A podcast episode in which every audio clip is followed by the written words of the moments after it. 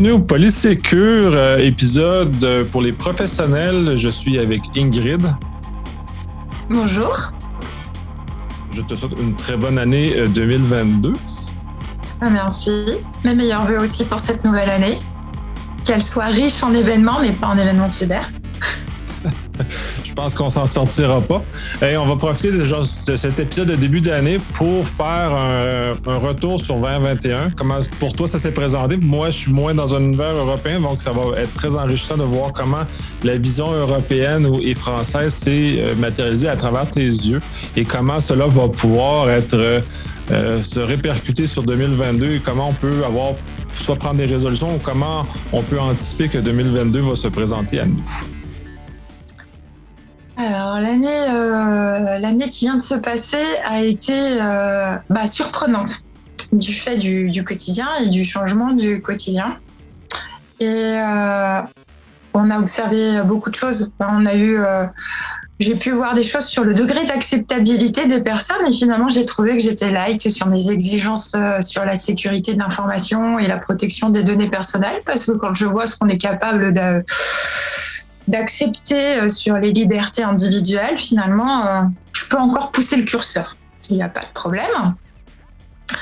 Euh, j'ai vu aussi, alors là c'était très intéressant, c'est le développement du télétravail et que finalement, on a beau nous dire c'est pas possible, c'est pas possible, finalement les organisations savent s'adapter quand il n'y a pas le choix. Donc pour le moment, c'est sous contrainte et puis on est au pied du mur et il faut faire et on fait dans la précipitation, donc il y a des soucis. Maintenant, on voit qu'on arrive à s'organiser pour euh, le télétravail. Et finalement, euh, je me dis que quand on veut améliorer des pratiques et modifier les organisations et les amener au changement, euh, comme ils auront subi des modifications d'organisation avec 2021, eh ben, j'ai espoir pour 2022 que finalement, tout ce qui peut arriver sur l'amélioration des process, soit entendus, et notamment ceux liés à la protection et tout ce qui est lié à la cyber, parce qu'en même temps, euh, ils ont bien vu qu'il y avait des choses à améliorer, puisque en même temps, la menace cyber s'est amplifiée. Les choses, ont, les choses ont évolué. Puis là, si je vais faire du pouce sur un des éléments, je sais, que je sais que les Français ont une tendance assez en tout cas, diffuser, d'être résistant au changement, entre autres. Et on voit aussi, euh, même ici, euh, au niveau télétravail, les organisations viennent toujours l'espèce de volonté de retour comme c'était avant. Cette espèce de, c'est un, c'est un passage temporaire dans lequel on va tout effacer après, même si celui-ci a été bénéfique et nous a fait avancer. Donc, voir comment, comment tu le perçois, ça. Euh, oui, et on a un philosophe qui est décédé il n'y a pas longtemps, Michel Serres. Et euh, je vous encourage à, lire euh, ses, publications ou ses articles parce que Michel Serres avait écrit un livre Petite poussette et il a beaucoup travaillé sur euh, la transformation numérique de notre société et ce que ça allait amener tant dans l'apprentissage, dans la formation, mais aussi dans les comportements et les liens intergénérationnels. Et le numérique transforme beaucoup de choses. Et euh, le c'était mieux avant, il a, il a la pertinence de dire avant, euh, vous parlez de la Seconde Guerre mondiale, avant, vous parlez de la préhistoire où il fallait aller chercher euh, avec les mammouths et tout et aller chercher sa nourriture, c'était pas au supermarché. C'est quoi avant? Et donc, c'est là où on, doit être dans l'acceptabilité de notre quotidien et des évolutions. Euh, oui, tout n'est pas parfait, mais n'empêche que par rapport à avant, euh, on est quand même dans une société avec un tel confort qu'on a de plus en plus d'obèses. Avant, on marchait tellement parce qu'on n'avait pas les transports en commun et on n'avait pas la voiture, bah, qu'on faisait du sport. Donc, euh, voilà, tout est à relativiser avant. C'est quoi? Qu'est-ce qui était mieux avant? Maintenant, le fait de pouvoir accéder à l'information, euh, c'est très bien. On est content. Après, ça change la vie. En fait, voilà. Il faut juste s'adapter à nos transformations sociétales et, vivre avec. C'est l'adaptabilité. Et puis, bah, oui, ça nécessite du changement. Alors, les Français, euh, c'est pas qu'une légende. On commence par râler et après on fait. Donc euh, voilà. Donc euh, quand on a un chef de projet sur la conduite du changement, bah, il faut être dans l'acceptation de cette phase de je râle et donc sur une grosse phase de sensibilisation et de pédagogie. Et ce que je trouve un peu triste, c'est qu'on oublie des fois de donner du sens et de pourquoi je demande le changement. Et quand on explique le pourquoi et qu'en même temps on n'est pas à je t'impose ma vision parce que toi tu tu sais pas, c'est-à-dire qu'il faut aussi euh, la phase d'audit avant le changement, c'est-à-dire de comprendre pourquoi les gens agissent de telle ou telle manière, qui est pour moi un indispensable, parce qu'avant de demander aux gens de changer leur pratique, il faut savoir déjà pourquoi ils pratiquent de telle manière. Parce qu'il y a peut-être des choses qu'on va garder. Tout n'est peut-être pas acheté. Et puis après, ça va nous permettre surtout d'apporter des solutions qui ne seront pas contournées. oui, ça, c'est un énorme problème. Là. Ça, les, les, les, technologues ont tendance à mettre des, solutions parfaites en théorie, mais quand on les met dans la, justement dans la pratique avec des vrais humains, les vrais humains, généralement, ne réagissent pas aussi bien que tel que prévu selon les modèles. Donc, il faut en tenir compte. Puis effectivement, tout est une question de contexte, contexte de la personne, contexte dans lequel elle est, dans son mm-hmm. environnement, et ainsi de suite. Si on ne tient pas compte de ces environnements-là ou de ces éléments-là, c'est sûr qu'on aura un refus. Là, c'est justifié dans ce cas-ci. Par ailleurs, là, c'est, pas. Euh, on parlait de, de, râler, mais il y a des fois où c'est, justifié de ne pas y adhérer parce qu'on n'a pas pris le temps de nous expliquer. Puis moi, pour moi, c'est essentiel. Sans, sans le pourquoi, je vais très difficile à faire bouger, mais quand je comprends le pourquoi, euh, j'ai, un, taux très rapide d'adhésion à, ce qui m'est proposé. Là. Et puis surtout, si j'explique le pourquoi, je peux aussi bénéficier de la force de proposition de mon équipe. Et si ça vient d'elle, elle va faire. Donc là, c'est tout bénéf, parce que là, je peux être en mode feignant chef de projet. C'est que en fait, mon rôle va être d'expliquer le pourquoi. Et en plus, après, derrière, bah, je vais les impliquer dans le changement parce qu'on va trouver la solution ensemble. Et si c'est une solution qui vient en partie d'eux, bah, de toute façon, moi, j'ai qu'à guider. C'est-à-dire, je sais vers, quoi je veux les amener. Et ben, en fait, après, ça va venir d'eux. Et forcément, euh, le changement va être beaucoup plus facile. Maintenant, euh, là aussi, euh, c'est c'est la théorie, ça marche dans beaucoup de cas. Après, on a toujours des individus revêches. Bon, c'est la part comme ça. Dans toute organisation, on a notre part de personnes revêches. Et après, bah, c'est euh, comment on apprend aussi à gérer ça et à gérer ça au sein du groupe. Mais euh, on va dire que, euh, en tout cas, 2021 m'a montré qu'on avait un seuil de tolérance sur le changement qui et d'adaptabilité où on est ce qu'on est. Mais en tout cas, j'ai trouvé que les Français avaient su quand même s'adapter et bien suivre ce qu'on leur demandait malgré les contraintes. Il y a eu, euh, je pense encore, une sous-évaluation des, des contraintes économiques et de, de toute. Enfin, on, ne mesure pas encore tout ce qui s'est passé sur 2020 et 2021. Je pense que c'est encore tronqué. Mais en tout cas, euh, tant sur les menaces cyber ou sur des choses, hein, je pense qu'il y a des entreprises, il y a des intrusions dont ils n'ont même pas encore pris conscience. Euh, c'est voilà, on va encore en découvrir. Mais maintenant, bah, c'est malheureusement, c'est les choses et voilà, c'est les choses qui sont ainsi. Maintenant, comment s'améliore pour le pour euh, le futur? Bah, très sincèrement, euh, je sais que le manque de cohérence est juste devenu quelque chose d'insupportable pour les personnes. Donc, euh, les projets ont intérêt à être bien montés et bien maîtrisés avant d'être amorcés parce que là, par contre, euh, on se allumer de suite. Alors qu'avant, on pouvait être un peu à la one again. Je me lance et puis euh, on ira au fur et à mesure tant que je connais mon fil rouge et, j'ai mon fil conducteur. Là, aujourd'hui, euh, il y a enfin, les personnes posent davantage de questions un peu comme les enfants de et pourquoi, et pourquoi, et pourquoi, et pourquoi? Avec, avec raison, puis j'ai l'impression que le, le, fait de cette fête bousculée depuis les deux dernières années euh, incite les gens à être beaucoup plus prudents face à ce qui se passe devant eux et prendre moins de risques en général. Il y a cette espèce de, de fatigue, d'épuisement, de se faire constamment dire quoi faire, qu'est-ce qui est interdit, tout ça. Je pense que ça va avoir un effet notable sur comment les projets euh, tech vont se développer dans la prochaine année et aussi comment les gens vont aborder la, cyber euh, au niveau tant personnel que professionnel, puis comment tout ça va être questionné en plus que des, des incidents de fin d'année avec Log4j qui, a bousculé et qui a mis des choses. Tu me, tu me disais en, en, pre-show, en France, ça a l'air d'être euh, passé sous le, complètement sous le radar. Euh, nous, c'est complètement l'inverse. Ça, ça a créé des, des crises monumentales. Euh, pour le bien et le moins bien que ça peut avoir apporté, j'ai surprise de voir, je vais être surpris de voir comment tout ça va se, se dérouler en 2022. En fait, les Français, en ce moment, on est abrutis par le Covid.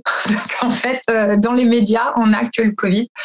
On n'a que les tests, on n'a que ça. Mais en même temps, on est en campagne présidentielle. Euh, donc peut-être que des sujets un peu plus proches du quotidien de tous et qui sont un peu moins sensationnels euh, pour le quotidien de tous, parce que pour le moment dans la population et au, au niveau des entreprises,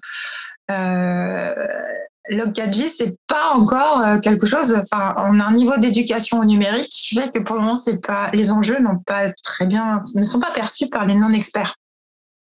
Donc, euh, ça fait que c'est pas vendeur pour les médias.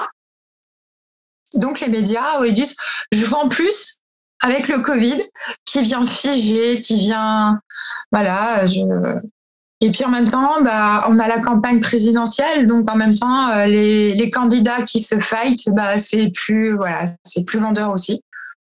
Donc euh, nous, c'est ouais, surtout que vous en avez quelques sensationnalismes dans l'arène présidentielle cette fois-ci, là, fait que ça va créer beaucoup de beaucoup de bruit médiatique là, qui diverge des, des, des, des, vrais débats qu'on devrait qu'on devrait avoir. Ah bah, pour le moment, on n'a pas de programme, hein, c'est sûr. c'est pour ça que je dis que quand on veut amener du changement, qu'on soit candidat ou qu'on soit chef de projet, à un moment donné, on a intérêt à être bon sur son projet et on a intérêt à bien le maîtriser parce que de toute façon, il y a de la défiance. Aujourd'hui, euh, c'est pareil entre l'information, la désinformation et puis euh, euh, nous, on a eu droit à les masques, ça sert à rien, puis maintenant, il faut le masque partout. Et très sincèrement, dès le départ, il aurait fallu les masques, mais comme on n'en avait pas, on nous a menti. Donc en fait, maintenant, il n'y a plus la confiance. Et euh, je pense que déjà, euh, les personnes qui doivent être projets, qui doivent amener le changement, il faut déjà instaurer un climat de confiance avec les personnes. Donc il faut avoir son, son échantillon, mais voilà, c'est la confiance, la base et la maîtrise de son sujet. Et puis après, on va, bah, comme quand on doit amener du changement. C'est-à-dire qu'il faut arriver à impliquer les personnes. il ne faut pas leur imposer les choses parce que même si euh, avec le sens et qu'elles comprennent le pourquoi, si à un moment donné elles n'ont pas été impliquées, et je pense que le contournement de ce qu'on aura voulu mettre en place, ça va arriver parce que l'humain va chercher le plus facile. L'humain est un feignant et s'il peut faire plus simple et moins contraignant, il ira au plus simple et au moins contraignant, comme le hacker. D'où le fait qu'il exploite l'humain. Euh, Entre autres, de toute façon, c'est euh, moi je vois le hacker comme étant de l'eau. Fait du moment qu'il va y avoir une place où l'eau peut circuler, il va, il va nécessairement emprunter le chemin comme l'eau va le faire. Donc, c'est de le voir vraiment comme euh, le plus faible résistance toujours. Mais s'il y a une, une passe où l'eau peut, le peut circuler, l'eau va, va, y circuler de toute façon. Voilà, et c'est pour moi, j'espère aussi qu'il y aura une prise de conscience dans les formations mais les formations des, techniciens.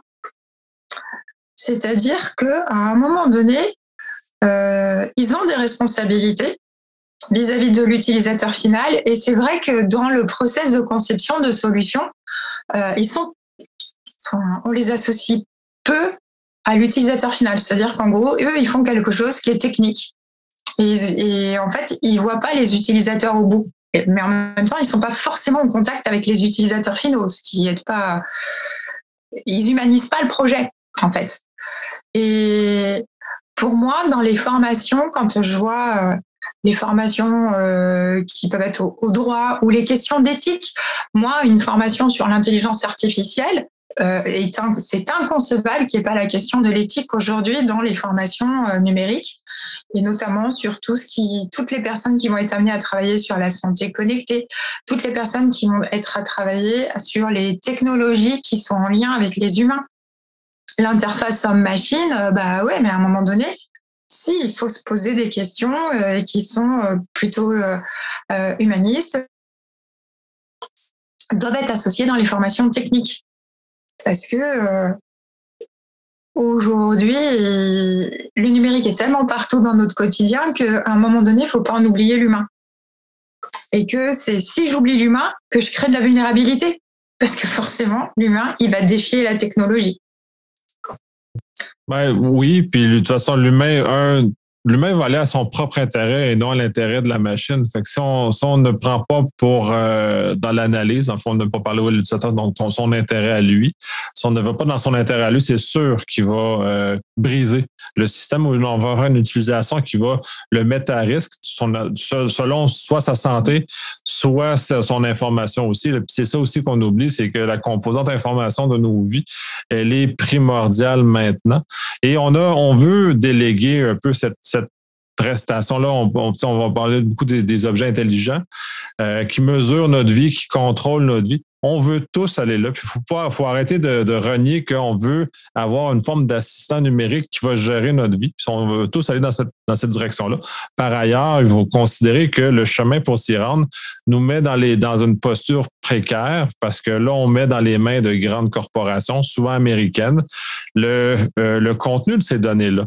Donc, puis on en parle la propriété, on en parle le contrôle et euh, ensuite, ceux-ci peuvent se retourner contre nous parce qu'ils sont jamais dénominalisés, fait qu'ils sont capables, les, les compagnies d'assurance vont les avoir, le gouvernement va les avoir, tout le monde peut ensuite consulter nos dites informations qui sont mal ou pas dénominalisées finalement. Et, c'est drôle là ce que tu es en train d'expliquer parce qu'il m'est arrivé une aventure parce que bah, j'ai différentes boîtes mail, hein, normal, en fonction de, qui est euh, mon interlocuteur. Et donc, euh, j'ai une boîte mail euh, pour des, petites choses du quotidien, mais voilà. Et euh, un, jour, voilà, je, devais recevoir un colis et le colis n'est pas arrivé alors qu'il a été déclaré livré. Donc, moi, je vais contacter la poste. Je leur dis, voilà, mon colis, vous me dites qu'il est livré, mais il n'y a rien dans ma boîte aux lettres. Il n'est jamais arrivé. Et donc, la poste, on me dit, OK, bah, vous faites un dossier. Donc, euh, sur leur petite tablette, je remplis le dossier de contestation et tout. D'ailleurs, j'étais surprise, tout se passait bien, euh, nickel. Et euh, je leur donne une adresse Gmail pour, pour qu'ils m'envoient l'accusé réception de ma contestation, les références du dossier et tout et tout. Moi, comme ça, j'ai contacté l'expéditeur du, du, colis pour que, parce que c'est lui qui, était qui devait se faire rembourser et faire jouer les garanties et je lui donne le justificatif de la contestation. Donc tout ça se fait par cette même boîte mail. Sympathique. Et puis bah moi forcément je raconte l'aventure en disant euh, non mais tu te rends compte on me dit que j'ai voilà au téléphone ou autour de moi. Et un jour euh, ouais peut-être 15 jours plus tard je reçois dans mon fil d'actualité Google comme quoi, un charmant livreur de Chronopost s'est fait interpeller par la gendarmerie. Et voilà, c'est un article du, Courrier de l'Ouest et on m'expliquait qu'à Angers, un livreur s'était fait interpeller. Il y avait eu perquisition parce qu'en fait, il avait gardé pour lui les colis qu'il n'avait pas livrés en déclarant livrés, quoi. Et donc, moi, je me suis retrouvée à appeler la police et à appeler la gendarmerie pour dire éventuellement dans la perquisition, si vous avez retrouvé mon colis, ça m'intéresse. Et ils m'ont dit, mais comment vous l'avez su?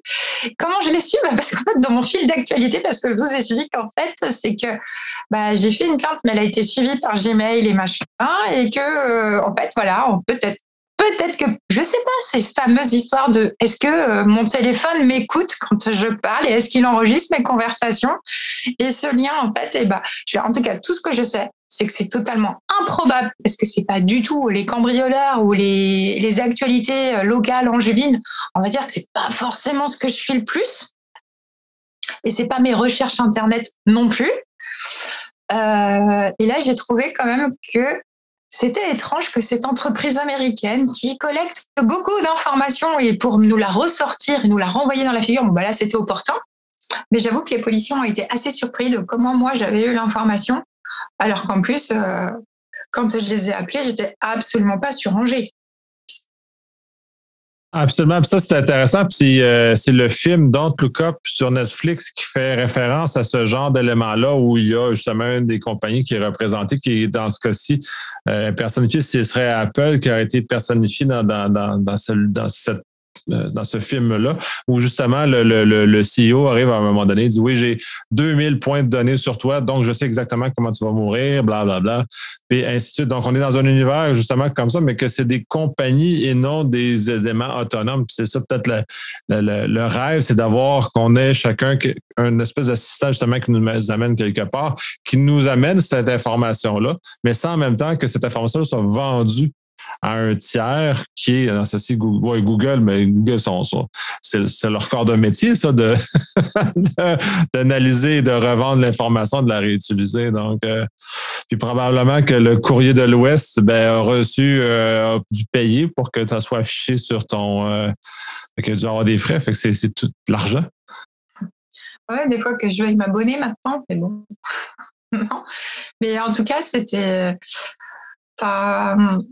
J'avoue que ça, c'est le genre d'exemple et c'est le genre d'anecdote qui fait percuter par contre euh, les personnes quand on sensibilise.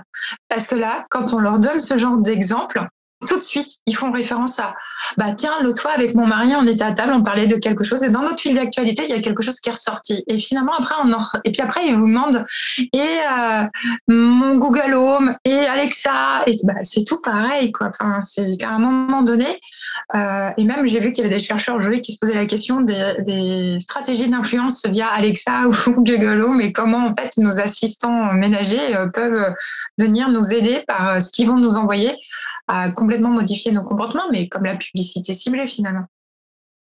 C'est bien pour ça que je dis que les sciences humaines doivent être associées maintenant dans les formations techniques parce que je ne pense pas que il y a la volonté des commerciaux, il y a la volonté des ingénieurs, quel type de technologie, quel type de société je veux, quelle technologie je vais développer, euh, parce que on en voit, moi j'en rencontre plein de, jeunes qui arrivent à la fin de leurs études et qui me disent, bah moi j'ai pas envie de travailler pour Google, même s'ils payent bien, parce que en fait pour moi la vie privée c'est important. Euh, donc finalement des personnes et des personnes et des jeunes, et ou comme dirait Alexandre, des, des jeunes euh, vieux. Ils vont nous dire, euh, bah oui, ils ont des convictions, ils ont des valeurs. À un moment donné, c'est juste aussi leur permettre de les exprimer. Et c'est pour ça que de partager le sens, partager le pourquoi, on peut être agréablement surpris de voir avec qui on va pouvoir travailler et puis bah, et de voir comment on va pouvoir fédérer et euh, il faut arrêter de penser que l'information, euh, c'est du pouvoir et qu'il ne faut pas la partager quand on veut amener du changement. Si on veut amener du changement, l'information, il faut la partager et il faut être généreux en information. Parce que s'il y a un doute, bah, le doute va créer le frein. Et euh, dans tout ce qui est stratégie cyber, aujourd'hui, on a tellement l'impression d'avoir été dépouillé. Euh, on voit par rapport au vaccin la défiance par rapport à la science, par rapport à la technologie, mais en même temps de dire, bah, de toute façon, là, on n'a plus le choix, faut y aller. Euh, et puis même si on n'a pas envie, ben, les gens y sont allés. Là, aujourd'hui, on va nous dire, non, j'ai pas envie d'aller dans la technologie, mais vu que tout est dématérialisé, je suis obligée d'y aller. Juste, à un moment donné, il faut donner aux, personnes les moyens de pouvoir y aller, mais sans se mettre en danger. Et ça, aujourd'hui, je trouve qu'on n'est pas encore assez bon, que le télétravail et les confinements, ça a amené beaucoup de dématérialisation et finalement, ça, on a bien vu que la fracture numérique, elle était réelle. On a bien vu que les comportements utilisateurs étaient pas bons puisqu'ils ont été bien exploités. Et en fait, on a vu que bah, d'être des autodidactes de la technologie, bah, il y avait eu plein de problèmes.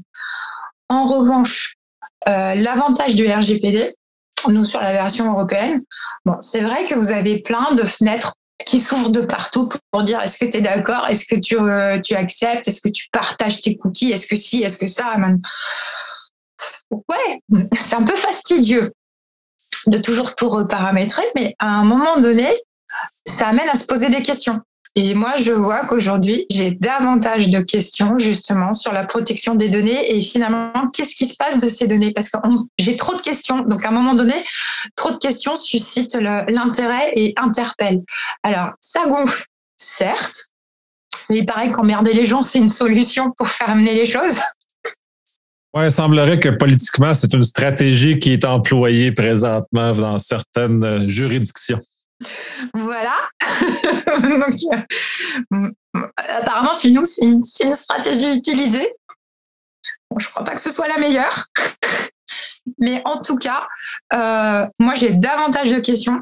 Le RGPD qui a été vu beaucoup comme une contrainte, bah, finalement, j'ai des citoyens qui l'utilisent pour obtenir gain de cause parce que finalement, à un moment donné, d'avoir nos données de connexion qui sont tracées, c'est aussi un moyen de prouver que j'ai fait les démarches et qu'il y a eu un bug informatique. Et donc, le problème ne vient pas de moi, mais vient bien du système d'information qui a bugué.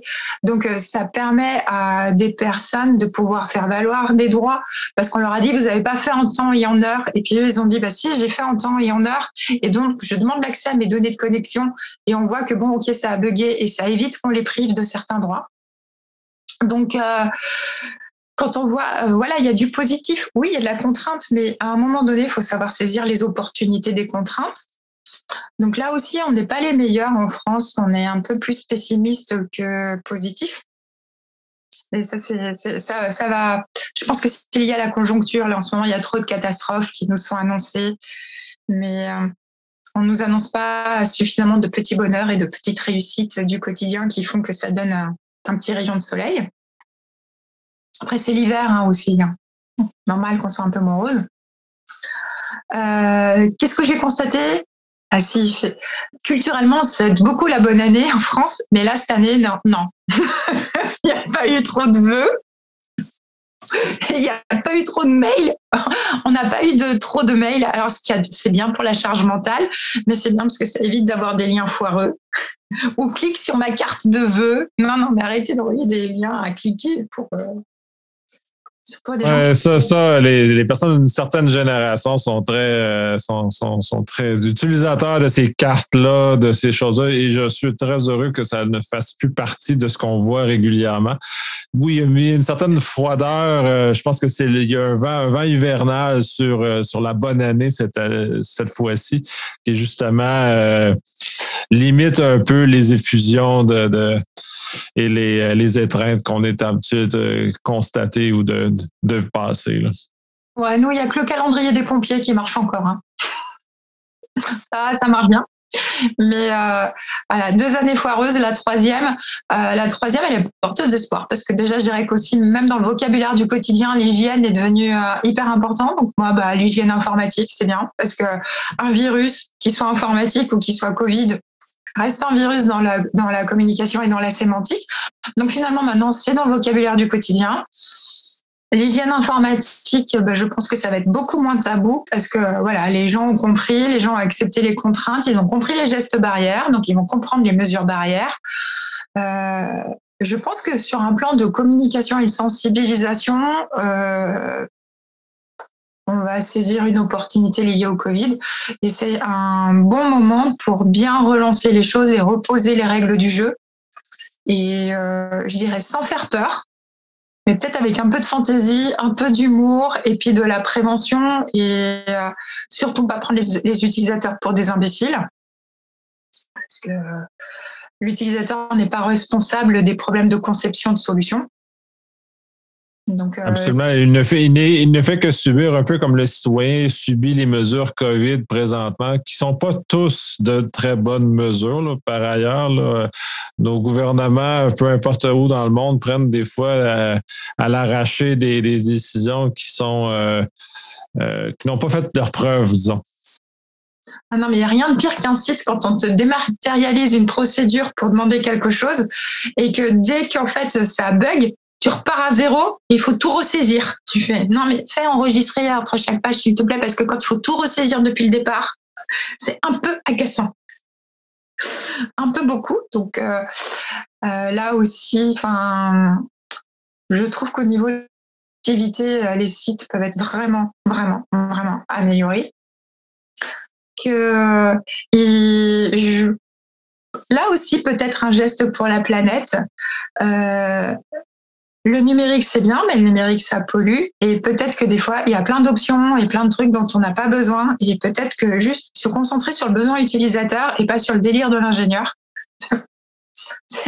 ça réduirait les coûts de conception, ça réduirait aussi le coût euh, énergétique. Peut-être que les logiciels rameraient moins aussi. ça éviterait de la redondance de données dont on n'a pas besoin. Parce que des données que je collecte et qui me servent à rien, il faut aussi que je les sécurise. Donc si vous pouvez m'éviter ça, ce serait cool. Oui, ça, mais c'est un coup. Puis ça, j'ai été euh, confronté à cette, euh, cette réalité-là, la Connected Week, dans laquelle généralement on en entend moins parler, j'imagine, en Amérique du Nord, de, cette façon-là, de justement l'informatique verte, dans le sens où on essaie d'économiser les ressources et on n'utilise pas de façon gloutonne tout ce qui est à notre disposition. Le problème, c'est que tout est à notre disposition à peu de frais. Donc, pourquoi on ne le ferait pas? Parce qu'on ne paye pas le vrai coût. si on prend des notions d'économie, c'est que tant qu'on ne paiera pas le vrai coût de l'informatique comme on l'a présentement, euh, il va y avoir des exagérations. C'est pour ça qu'on a beaucoup de euh, spam par courriel parce qu'il n'y a aucun coût quand, il y a un, coût direct là, pour celui qui l'envoyait, mais la réalité, c'est que même il y a un coût euh, écologique associé au spam. En plus, on constate que la quantité d'énergie d'électricité qui est utilisée pour déplacer les courriels euh, est quand même substantielle, euh, mais il n'y a pas de coût pour l'envoyeur. Donc, tant que ce coût-là ne sera pas répercuté, on va continuer à avoir des, des, des de problèmes. Puis ça, c'est des façons plus, moi, je suis plus de, de, l'école des biais économiques, c'est-à-dire de comment on peut adapter le système pour que l'utilisateur prenne la bonne décision tout le temps. C'est quoi une bonne décision? Ouais, c'est ça. Définir bonne décision, oui. Euh. C'est une bonne décision pour toi ou pour l'autre? c'est quoi la bonne décision? Oh là là, c'est beau l'éthique, la philosophie, comme quoi les sciences humaines. mais effectivement, mais dans une perspective, on sait en cyber, on a quand même un, certain nombre de bonnes décisions où on a un point de vue de, bien pensant au niveau écologique aussi. On a eu quelques bonnes décisions dans lesquelles on peut s'appuyer, mais en même temps, il ne faut pas venir dogmatique et euh, religieux avec, avec celle-ci. En tout cas, une chose est sûre, en cyber, si on ne connaît pas la bonne décision, on connaît bien les décisions foireuses. Hein. Celles-là, on les a bien identifiées. on les connaît bien. Le problème, c'est qu'on trouve qu'elles sont encore un peu trop utilisées. Mais euh, en tout cas, euh, moi, je pense aussi, euh, là, de ce que j'ai pu observer, parce que j'ai beaucoup observé, 2000-2021, ça a été tellement un temps de enfin un, temps hors norme hein, dans la vie, euh, dans le quotidien et dans la vie économique, dans la vie des entreprises, que euh, on, a vu des choses euh, se passer et au final, j'ai vu aussi les problématiques. Bon, il y avait déjà tellement peu de projets innovants ou de, il y a eu beaucoup de projets de dématérialisation parce que du fait du télétravail, il a fallu beaucoup dématérialiser les organisations. Euh, donc j'ai vu beaucoup de choses se développer, beaucoup de solutions numériques. Et euh, à chaque fois, j'étais assez surprise de euh, j'ai développé un truc que je pense bien fonctionner et je vais demander à tout le monde de rentrer dans les cases que moi j'ai créées et qui sont comme moi je pense, avec ma bonne décision à moi, mais qui n'est pas forcément celle de mon utilisateur ou de mes partenaires. Et après, c'est vrai que c'est pas forcément évident, mais je trouve que le développement de la visio, euh, a peut-être euh, amélioré la transversalité des compétences sur les projets.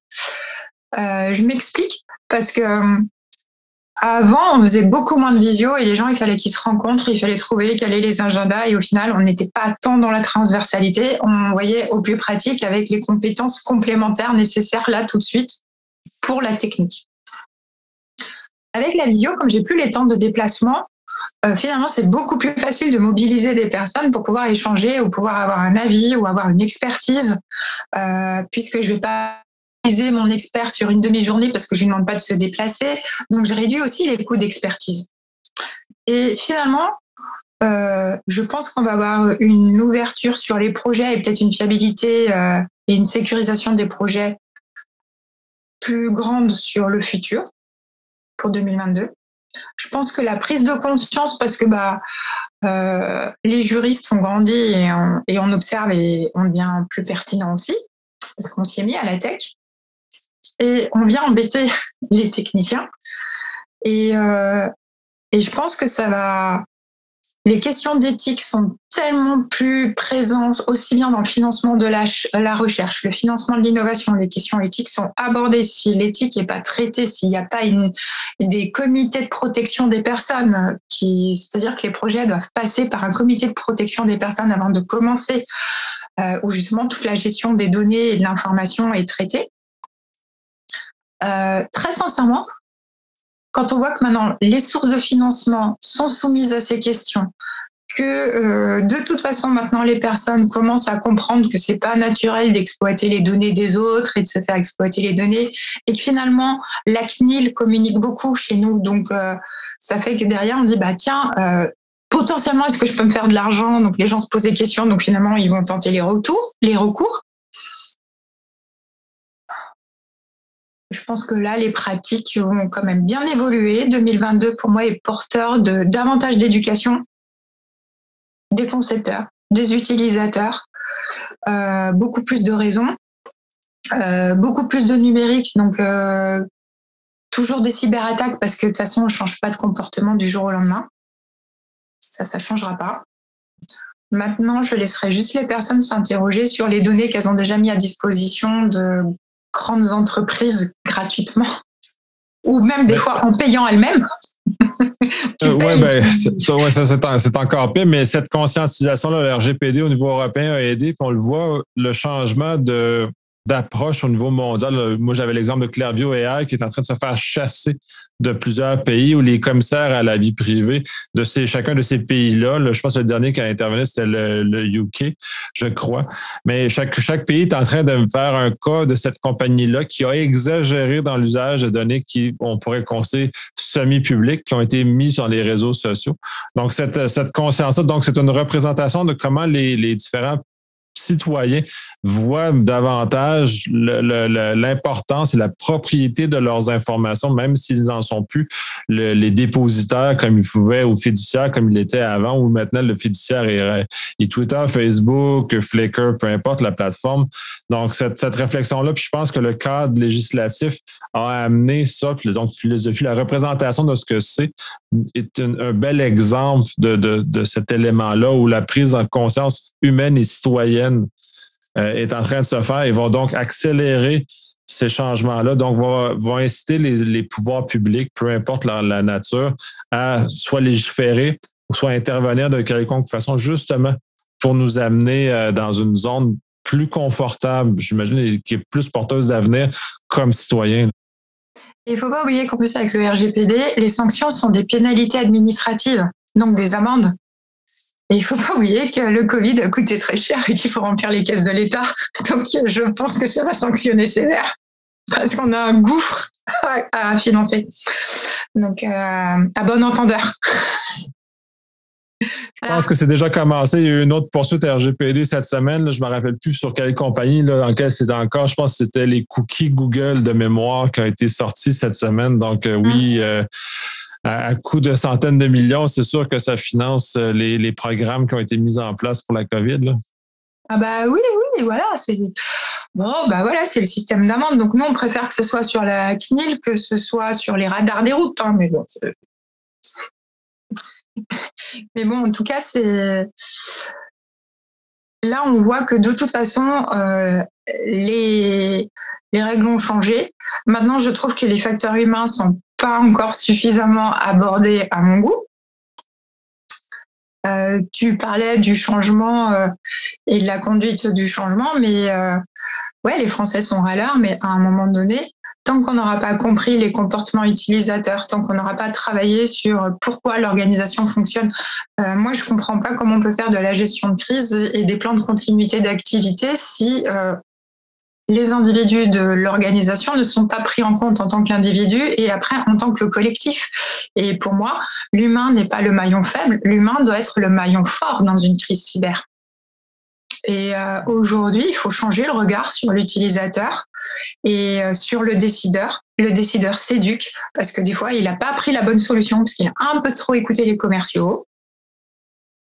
Donc, il faut qu'il monte en compétence ou qu'il sache s'entourer quand il doit prendre une décision.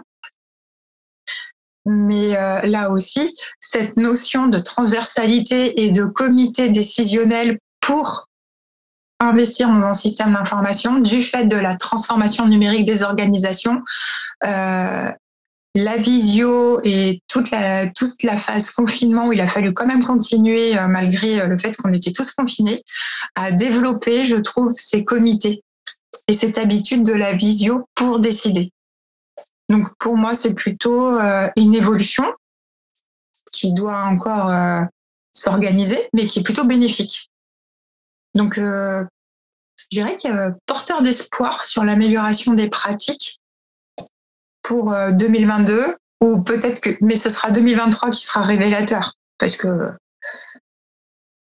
2022, il, y a la digestion de tous des deux ans tout pourris. Maintenant, le télétravail, plus crier. Non, on aime bien le télétravail. On a su organiser sa vie en fonction. Oui, ça, les bénéfices d'organiser sa vie en fonction du télétravail, c'est euh, merveilleux. Moi, je ne retournerai jamais à l'ancienne vie. Mais d'ailleurs, on ne ferme plus les écoles hein, pour qu'il y ait du télétravail. Parce que ça, on a compris que l'école fermée et télétravail, ce n'était pas compatible. Là, il y a crise économique. Donc, non, il faut maintenir les écoles pour qu'il y ait du télétravail. Oui, le travailleur est l'élément le plus important. Il y a beaucoup de mesures à l'heure actuelle, justement, qui sont autour du travailleur, justement, pour ça. Ils viennent, en tout cas, bref, je ne suis pas seulement en, accord avec tout ce qui les décisions qui sont prises présentement, justement, parce que c'est, c'est à courte vue, mais bon, on est, on est dans cet univers-là. Mais la solution dont tu m'as parlé sur la charge mentale pour réduire la charge mentale des travailleurs et leur boîte mail, une meilleure gestion de leur boîte mail, pour avoir moins de mails, très sincèrement, c'est très très bien. C'est la qualité de vie au travail, c'est moins de stress, c'est moins de cyberattaques, c'est magique. La cyber et la qualité de vie au travail, c'est compatible. Ah là là, on n'est pas que de la contrainte, on est de l'investissement sur la qualité de vie au travail. Ouais, mais tu as réussi à tourner positif qu'est-ce que un élément qu'on discutait euh, avant l'enregistrement. Oui, effectivement, très intéressant. je vais commencer à aborder ça de cette façon-là. J'imagine que je vais avoir une meilleure réception de, mes recommandations que, ben d'arriver comme d'imposer des choses que les gens ne veulent pas. Je te rappelle que j'ai été DRH et que tu critiques beaucoup les RH. Donc là, la DRH, elle te répond. oui.